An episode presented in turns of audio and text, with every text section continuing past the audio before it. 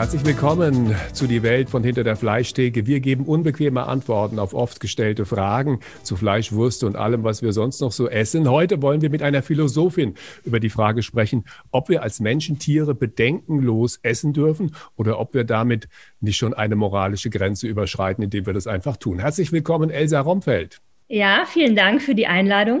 Elsa ist Philosophin und akademische Mitarbeiterin der Universitätsmedizin Mannheim. Mein Name ist Klaus Reichert und neben mir sitzt der Haxen Reichert, mein Bruder Thomas Reichert. Hallo Thomas. Ja, schönen guten Tag euch beiden. Die erste Frage geht gleich mal an die Elsa. Elsa, warum interessieren sich eigentlich Philosophinnen für Tiere? Da kann man ganz weit hinten anfangen oder vorne, je nachdem, von wo man schaut, mit Aristoteles beispielsweise. Ne? Ja, der hat zum Beispiel ja gesagt, dass Tiere empfindungsfähige Wesen sind, also in der Ordnung der Lebewesen über den Pflanzen stehen gewissermaßen, die eine rein vegetative Seele haben und unter den Menschen anzuordnen sind und deswegen auch über sie verfügt werden darf. Der hat quasi noch äh, grundsätzlich ist er davon ausgegangen, dass sie zwar empfindungsfähig sind, aber dass wir kein Problem damit haben müssen, sie aufzuessen deswegen. Ja, ich sage jetzt einfach mal ja. Die normale Antwort lautet ja und oder ja, aber, aber um es mal ein bisschen einfacher zu gestalten. Ja, ja und aber. Mhm. Descartes war da eindeutiger. Descartes, der französische Philosoph, hat gesagt, dass Tiere einfach nur Sachen sind, wie ein Tisch und dass man auch keine Rücksicht nehmen müsste, wenn man ihnen Leid oder Schmerzen zufügt. Brutale Position. Ja, das liegt eben an dem mechanistischen Verständnis von Descartes, dass ähm, Tiere Maschinen sind im Grunde, über die wir dann eben auch verfügen. Eine Position, mit der ich mich angefreundet habe, ist die von Kant, der gesagt hat, dass wir Menschen in der Lage sind, uns Regeln und Gesetze zu geben und wir auch nach diesen Regeln und Gesetzen leben können und sollen und dass Tiere erstens dazu nicht in der Lage sind also Gesellschaften zu bilden, wo sie sich Regeln und Gesetze geben und dass Tiere auch nicht nach unseren Regeln leben können und wir sie deshalb aufessen dürfen oder benutzen dürfen. Nun, ähm, Kant als Vertreter des Rationalismus, ne, der ist natürlich sehr fixiert auf diese Eigenschaft, vernünftig zu sein. Schon da beginnt ja der Streit, ob das überhaupt eine Eigenschaft ist. Aber ähm, insofern, alles, was keine Vernunft besitzt, hat da leider in dem Fall so gesehen verloren und hat auch diese Rechte nicht, ne? wie die vernunftbegabten Wesen. Wobei er natürlich auch gesagt hat, dass wir die Tiere nicht quälen dürfen, weniger weil das den Tieren Leid bereitet, als vielmehr, weil er geglaubt hat, dass wir verrohen, wenn wir uns gegenüber unseren Mitgeschöpfen grausam verhalten. Ja, aber Klaus, ich sehe ja, du bist ja ähm, schon vollkommen bewandert ne, in den einzelnen Positionen. Bei den anderen hört es schon auf. Also ich weiß zum Beispiel von Schopenhauer, weiß ich noch, dass es ein Pudelfreund war, aber seine Position kenne ich nicht. Kennst du sie? Ja, glücklicherweise in diesem Falle. Ähm, Schopenhauer, der, der hielt von Kants Position überhaupt nichts. Ja, diese Rationalitätsfixierung fand er auch problematisch. Er zielt ja selber aufs Mitleid ab. Also alle Geschöpfe, mit denen wir Mitleid haben können, die verdienen eben auch unseren Respekt und unsere Wertschätzung und auch einen entsprechenden Umgang. Dann gibt es natürlich noch Nietzsche, der hat den klugen Satz gesagt, werde der du bist, aber auch das hat er, glaube ich, nicht auf die Tiere bezogen, obwohl er ein Tierfreund war. Nietzsche hat ja, was so Tiere angeht, tatsächlich auch ein bisschen eine funktionalistische Sichtweise, ähm, würde ich jedenfalls sagen. Ähm, da, wo sie uns dienen, da können wir etwas mit ihnen anfangen. Auf der anderen Seite ist er ja auch ein sehr intuitiver Denker. Viele nennen ihn ja nicht mal Philosophen, sondern eher Dichter und arbeitet auch viel mit Tieren im Bild. Also zum Beispiel mit dem Bild des Kamels oder des Löwen. Und insofern würde ich schon sagen, da gibt es eine große emotionale Nähe, ähm, die aber vielleicht tatsächlich nicht so den Eingang in sein, in sein Denken, in sein strukturiertes Denken gefunden hat. Ein Philosoph, der von anderen Philosophen nicht so ernst genommen wird, der aber medial sehr präsent ist, nämlich Richard David Precht, der hat sich auch dazu geäußert und ja, hat natürlich äh, sich ganz, ganz stark für Tierwohl und Tierschutz eingesetzt, will aber auf sein Steak dann am Ende des Tages doch nicht verzichten. Ist es denn bei dir, isst du Fleisch? Ich esse seit diesem Jahr tatsächlich, das Jahr ist ja noch nicht so alt, ja, ähm, gar kein Fleisch mehr. Ich habe auch letztes Jahr schon sehr wenig, nur in ganz ausgewählten Situationen, unter anderem eben ähm, bei dir, Thomas, ja, den einen Abend Fleisch gegessen, kann das aber tatsächlich mittlerweile kaum noch mein mit meinen Intuitionen, sage ich mal, vereinbaren. Ne? Denn viele von diesen Entscheidungen, die treffen wir nun aus meiner Sicht, da bin ich ganz unkantianisch, nicht rein rational, sondern ähm, aufgrund individueller Präferenzen und auch Gefühlslagen. Warum und hast du denn aufgehört, Fleisch zu essen? Ja, ich habe es ja gerade angedeutet, weil ich nur es schwer mit mir vereinbaren kann, dass damit das Leid der Tiere gewissermaßen mitzutragen, ja. Es gäbe aber durchaus Situationen, das sage ich auch ganz klar, in denen ich mir vorstellen kann, mit entsprechender Dankbarkeit auch gegenüber dem Tier Fleisch zu essen. Ne? Wenn ich äh, zum Beispiel das Tier selbst gejagt hätte, gejagt hätte, erlegt hätte und ausgenommen hätte oder ähnliches. Ja, also wenn ich mir sicher sein könnte, dass dieses Tier nicht unnötig gelitten hat. Man könnte ja fast sagen, Undankbarkeit kommt ja immer durch fehlende Wertschätzung und fehlende Wertschätzung kommt dadurch, dass du ganz bestimmte Prozesse einfach irgendwie nicht mehr durchdringst und dich das unsicher macht. Also wenn du als denkender Mensch damit umgehst, dann könntest du an einen Punkt kommen und ich glaube, das trifft es auch ganz gut, also deine Entscheidung, jetzt kein Fleisch mehr zu essen, dass du unsicher bist, ob das noch in Ordnung ist oder ob das jetzt ja noch mit, mit deinem moralischen Verständnis vereinbar ist. Das ist eine gute Entscheidung, also sich mit den Dingen auseinanderzusetzen. Ich würde mir auch als, selbst als Metzger Metzger sehr wünschen, wenn das Menschen im Allgemeinen und im Leben halt einfach tun würden, sich mehr mit diesen sehr, sehr, sehr, sehr ähm, auch äh, essentiellen Fragen des Daseins zu beschäftigen. Und die Frage, ob ein Tier leidet, wenn es stirbt, das ist natürlich eine sehr komplexe Frage. Natürlich spüren Tiere auch Schmerzen, aber das Tier, das behaupte ich jetzt einfach mal so, ist nicht so wie der Mensch ein Lebewesen, das um den eigenen Tod oder um die eigene Endlichkeit weiß. Ja?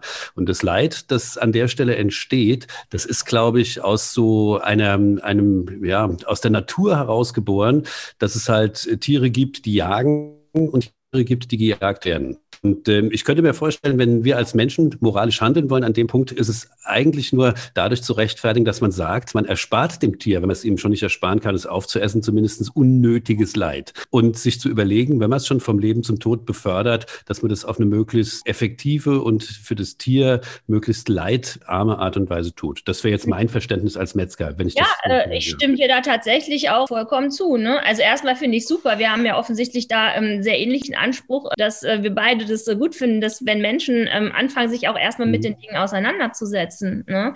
dieses ohne nachzudenken und nachzuspüren, etwas zu tun, das finde ich als Philosophin, aber auch als Mensch tatsächlich immer problematisch. Ne? Und ich meinte jetzt auch das Leid weniger durch das Töten, sondern das Leid vorher, ja, eben in der Fleischindustrie äh, heute oft mit erzeugen. Elsa, interessante Frage. Du sagst, wenn du das Tier selbst gejagt hättest und auch getötet hättest, dann wärst du bereit, das Fleisch zu essen.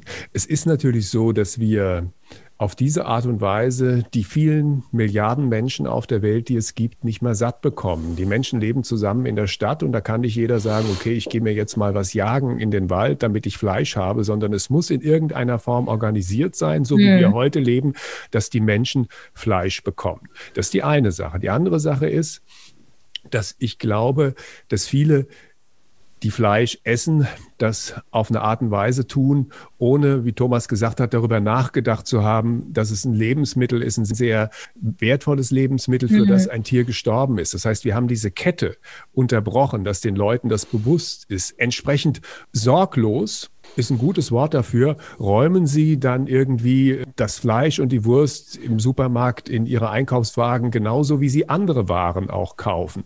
Ich glaube, ja. das ist ein zentrales Problem. Aber ja. ich habe keine Lösung dafür, wie man das in das Bewusstsein der Leute wieder zurückbringen könnte. Hast du eine? Mhm. Also Antwort Nummer eins, wahrscheinlich nicht durch Philosophie, jedenfalls nicht im akademischen Sinne. Ja, das Problem ist aus meiner Sicht ein viel größeres ja noch. Also ist ja nicht so punktuell ähm, beschränkt auf, auf das Fleischessen, sondern für mich steht da auch die Frage dahinter, wie können wir als Mensch wieder gut mit uns in Kontakt kommen und dann eine gute Verbindung zu unserer, naja, Mitwelt, eine gute Verbindung herstellen. Haben Tiere eine Seele? Das ist jetzt schon zum zweiten Mal mhm. dieser Begriff gefallen, deshalb frage ich mal direkt nach. Ja, also laut Aristoteles, wie gesagt, haben Tiere eine Seele, ähm, aber Aristoteles versteht ja unter Seele auch was ganz anderes. Ne? Da würde man jetzt so als analytische Denkerin, würde man erstmal rangehen und sagen, ja, was meinst du denn oder was wollen wir denn unter Seele verstehen? Ähm, Seele als Bewusstsein ist eher so die Descartesche Variante, ne? als Res Cogitans, auch so Denkzeug sozusagen. Und Suspend Judgment, ich weiß nicht, ja, ob Tiere eine Seele haben. Ich weiß allerdings auch nicht so genau, ob Menschen eine Seele haben. Ne? Also Definition, es ist am Ende des Tages, was ist die Seele, ist eine Definitionsfrage. Also dieser ja. Schritt zurück, den muss man sich schon erlauben. Und ich sage mal, Seele ist auch immer mit Bewusstsein oder Selbstbewusstsein ja. verbunden. Mhm. Und wenn ich in der Lage bin, mich selbst so zu reflektieren, mit einem Bewusstsein und ein Selbstbewusstsein entwickle, dann kann man auch davon sprechen, dass äh, Dinge, die ich tue, beseelt wirken, um es einfach mal so zu hm, sagen, ja. auf, die, auf, auf andere Menschen. Und darum geht es ja am Ende des Tages. Ja. ja. Wie wirkt das auf jemand, der das betrachtet? Oder wie kann jemand damit umgehen, wenn, wenn er damit konfrontiert wird? Ja, sehr spannend. Ne? Auch wenn man dann schaut, dass tatsächlich Tiere auf viele Menschen so wirken, als hätten sie eine Seele, zumindest. Ne? Auch wenn wir vielleicht sagen, vielleicht nicht oder, oder wissen wir nicht oder so. Aber sie wirken so und ist man sich da einfach auch uneinig. Ich sag mal was Ketzerisches, auch das gehört ja zur Philosophie.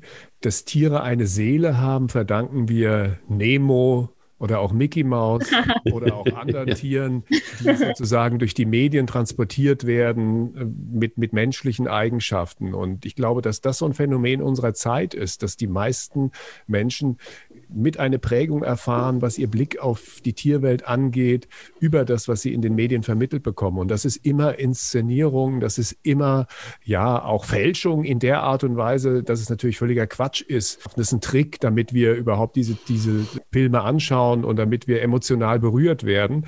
Und ich glaube, dass das bei einigen Menschen dann doch ins richtige Leben rüberschwappt und das Bild, was sie auf richtige Tiere haben, schon ein bisschen mitprägt. Also ich würde ja auch mal gerne zurückfragen. Das ist ja immer so, wir machen uns diese Gedanken, wenn wir die Frage stellen, was haben die Tiere für einen Blick auf uns?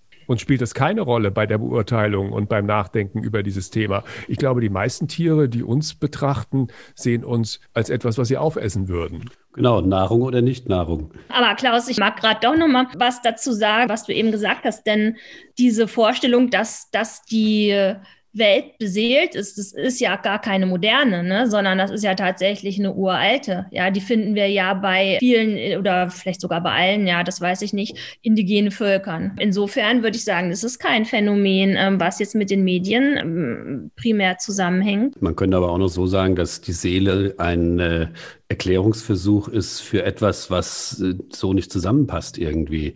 Nämlich das Leben an sich ist ja schon ein Mysterium. Das sieht man ja spätestens dann, wenn jemand gestorben ist und äh, tot da liegt und diese in Anführungszeichen Seele weg ist, ja, nicht mehr erlebbar ist. So ein blanker Körper ist, man sagt ja auch mitunter dann etwas Seelenloses und irgendwas ist da weggegangen. Ja. Und ich glaube, um dieses Mysterium sich greifbar machen, hat man Religion erfunden oder hat man darüber diskutiert, äh, wie kann kann man sowas erklären? Und man nennt dieses, dieses Mysterium des Lebens letztendlich dann einfach Seele. Wäre mhm. vielleicht auch eine Erklärung. Obwohl ja gerade gesagt ist, dass nicht alles, was lebt, eine Seele hat. Und ja. scheint ja einen Unterschied zu geben. Aber ja, ich finde Mysterium wunderschön. Und dieses Mysterium ist aber immer, und da wird das wieder rund für mich, an ein Bewusstsein gekoppelt, beziehungsweise auch an das Selbstbewusstsein, dass es mehr gibt als nur die Instinkte, die uns halt einfach am Leben erhalten. Ne? Ich glaube, noch ein ganz anderer Gedanke ist in dem Zusammenhang interessant. Ab wann hat der Mensch sich eigentlich diese Fragen gestellt? Gibt es eine Seele? Gibt es einen Gott? Was steckt eigentlich hinter der Welt, die um mich herum einfach so passiert, ohne dass ich sie mir erklären kann? Und das über eine Religion zu erklären, bis hin zur Philosophie, über die wir ja heute reden, ist irgendwann auch eine Art evolutionärer Vorteil geworden, weil den Austausch, den wir pflegen, den haben ja früher Menschen auch gepflegt, dass sie sich Gedanken darum gemacht haben. Und sich Gedanken darum zu machen, ist, glaube ich, etwas, was uns als, als Menschheit gewaltige Sprünge verschafft hat in der Vergangenheit. Ob das dann tatsächlich so ist, das ist ja die Frage bei der Religion auch. Ob das tatsächlich so ist, wie wir es uns vorstellen, ist eine ganz andere Frage. Aber es sich so vorzustellen, wie wir das tun, hat uns als Menschheit in vielen Fällen, gut, die Religionsgeschichte, da gab es auch viel Grausamkeit, all diese Dinge, aber es hat uns hierher gebracht. Und ich, ich glaube, dass wir in einer besseren Welt leben, als wir oft von vielen Seiten gesagt bekommen, dass der Zustand der Welt wäre. In jedem Fall, sehe ich genauso. Ja, schwer zu sagen. Also besser, schlechter, auf jeden Fall anders. Ne? Ähm, eine Sache fällt mir dazu ein, ist, ähm, ja, wenn die Philosophie auftritt oder auf die Bühne gerufen wird und angefragt wird, dann sind die Dinge jedenfalls nicht mehr selbstverständlich. Ne? Und man hat angefangen, sich über die Dinge auch Gedanken zu machen und sie zu hinterfragen, als sie nicht mehr einfach nur da waren, sondern als man sie tatsächlich auch als Mysterium erlebt hat. Und es braucht immer den Raum dafür, eben auch den Zeitraum, wie wir ja wissen und merken. Aber eins ist auch klar, es philosophiert sich leichter mit vollem Bauch. Also ich habe zum Beispiel auch über Schopenhauer gelesen, dass der jeden Tag ins äh, gleiche Restaurant in Frankfurt gegangen ist und ich glaube sogar jeden Tag das gleiche Menü gegessen hat. Und ich meine mich sogar zu erinnern, dass da Fleisch auf dem Teller lag. Ja, das kann man eben auch wieder aus ganz unterschiedlichen Perspektiven sehen. Also ich würde sagen, klar, die Primärbedürfnisse müssen schon befriedigt sein, damit man dann ins Denken kommen kann. Und auf der anderen Seite mit vollem Bauch, gerade mit Fleisch, schwer zu sagen. Also da gibt es auch ganz unterschiedliche Schulen. Ähm, ich persönlich esse nie, bevor ich denke oder einen Vortrag halte oder irgendetwas in der Richtung mache, äh, weil mich das eher träge macht und ausbremst. Ne? Gibt es auch spannende Studien drüber, was Zucker und auch Fleisch Fleischkonsum über die Maßen insbesondere mit dem Denken macht. Also ich kann überhaupt nicht denken, ohne dass ich genug im Bauch habe. Gerne auch ein Leberkäsbrötchen oder eine Bratwurst vorher. Es ist tatsächlich so, ich kann definitiv, auch wenn ich auf eine Bühne gehe, um da zu diskutieren oder sonst irgendwas zu machen, ich könnte das nie mit leerem Bauch machen. Und ich weiß, dass es ungewöhnlich ist, weil die meisten können vor öffentlichen Auftritten irgendwie nichts essen. Und ich kau wirklich bis eine Minute, bevor ich auf die Bühne gehe, kau ich auf irgendwas rum, um dann die Energie Energie zu haben, überhaupt da eine halbe Stunde, eine Stunde auf der Bühne zu stehen. Na, wenn das mal kein Glaubenssatz ist. Ich fühle mich besser damit mit vollem Bauch. Darf es ein okay. bisschen mehr sein? Das leitet ja. über zu dieser Frage. Hast du eine Frage an uns, Elsa? Ach, ich hätte so viele Fragen an euch. Ähm, also gut, eine Frage an dich. Ähm, Thomas, gibt es denn ein Tier, wo du sagen würdest, das würdest du auf gar keinen Fall schlachten? Also, weil, meinst du jetzt einfach aus, aus moralischen. Nee, aus welchen Gründen auch immer. Also, ist ganz, eine ganz offene Frage. Also, mir würde jetzt unter realen Umständen keins einfallen, außer vielleicht das, das Einhorn. Ne? ja, ja, oder vielleicht der eigene Hund. Ich weiß ja nicht, ob ihr Tiere habt. Nein, nein, nein. Das käme mir nicht in den Sinn. Ich glaube, ah, ja. die Frage auch mit, mit Haustieren. Ja.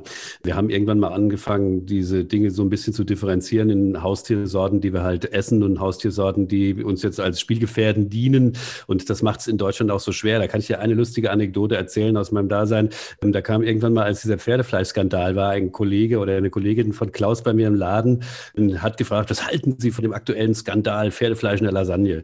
Und da habe ich gesagt, naja gut, das Pferdefleisch wird wohl noch so eine der besseren Zutaten gewesen sein, die mhm. drin waren. Und da habe ich gesagt, ja, wie können Sie das nur sagen? Das, also, wissen Sie, in ganz Europa werden Pferde gegessen. Wir in Deutschland, wir, wir, wir können es uns nur leisten, zwischen Sportgeräten, also Pferden in diesem Fall, äh, und Haustieren, Kuscheltieren und zwischen Tieren, die wir dann vielleicht am Ende des Tages doch essen, äh, zu unterscheiden. Nur ähm, diese Unterscheidung wird natürlich in anderen Kulturkreisen wieder ganz anders gemacht. Und ich war immer offen diesen Fragen gegenüber. Das heißt, wenn ich jetzt in China unterwegs wäre und da würde Hund serviert, würde ich auch Hund essen.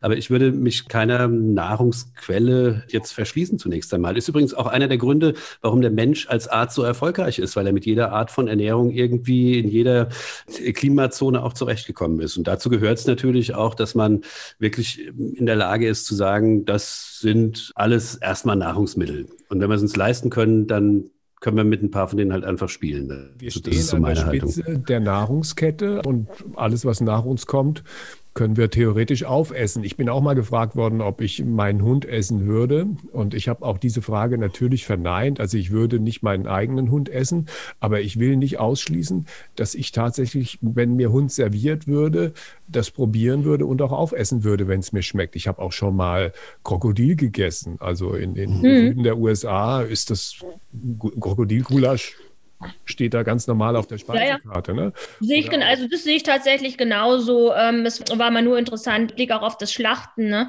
Ich kann mir sehr gut vorstellen, auch grundsätzlich Insekten zu essen, zum Beispiel. Nicht, dass ich Insekten weniger wertschätze als andere Tiere, aber viele sagen dann ja, i, eklig oder so. Ne? Nö. Ich bin mir ziemlich sicher, dass viele Insektenproteine heute schon in, in Nahrungsmitteln drin sind, ne, wo man es gar nicht so genau sieht.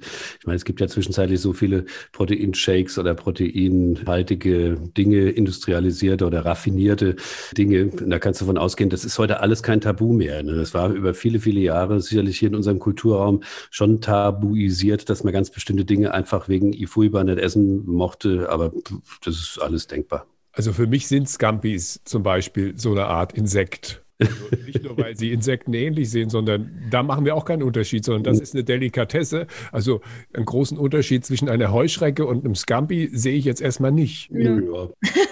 ja. Also Scampi sind schon fleischiger. Ich weiß, wovon ich rede. Ich kann es dir definitiv sagen. Okay. Und dann wursteln wir wie immer am Ende der Sendung noch zwei Songs auf, die die Welt von Hinter der Fleischtheke Playlist. Was habt ihr ausgesucht, Elsa? Also, das ist mir nun wirklich schwer gefallen. Ich wusste ja, dass ihr diese Kategorie habt. Und nachdem ich gesehen habe, dass ähm, sowohl David Bowie als auch Falco, der Held meiner Jugend, ja, ähm, schon vertreten sind, erstaunlicherweise, nämlich ähm, von Tokotronic im Zweifel für den Zweifel. Thomas, was hast du ausgesucht? Uh, Thin Lizzy, Dancing in the Moonlight. Was, was Philosophisches. Ich habe noch was besser Philosophisches gefunden. Und zwar ist mir letztens begegnet und äh, ein Lied, was jeder kennt, wenn es losgeht und hat jeder schon mal gehört, aber kaum jemand kennt den Titel. Und zwar von Gordon Lightfoot, If You Could Read My Mind. Oh, ich kenne, oh, ja, ich weiß, es ist ein super schöner Song. Sind Lizzie natürlich auch äh, cool, ja. und Tokotronic hatten wir bisher auch noch nicht, also freue ich mich auch auf diesen Song. Vielen Dank. Das war's für jetzt. Wir wünschen. Ja, ich danke euch. Allen natürlich viel Schwein und äh, alles Gute und bis bald. Und vielen Dank, Elsa, dass du dir die Zeit genommen hast, hier mit uns zu sprechen. Dankeschön. Ja, schön. Danke auch. Ja, vielen Dank auch von mir.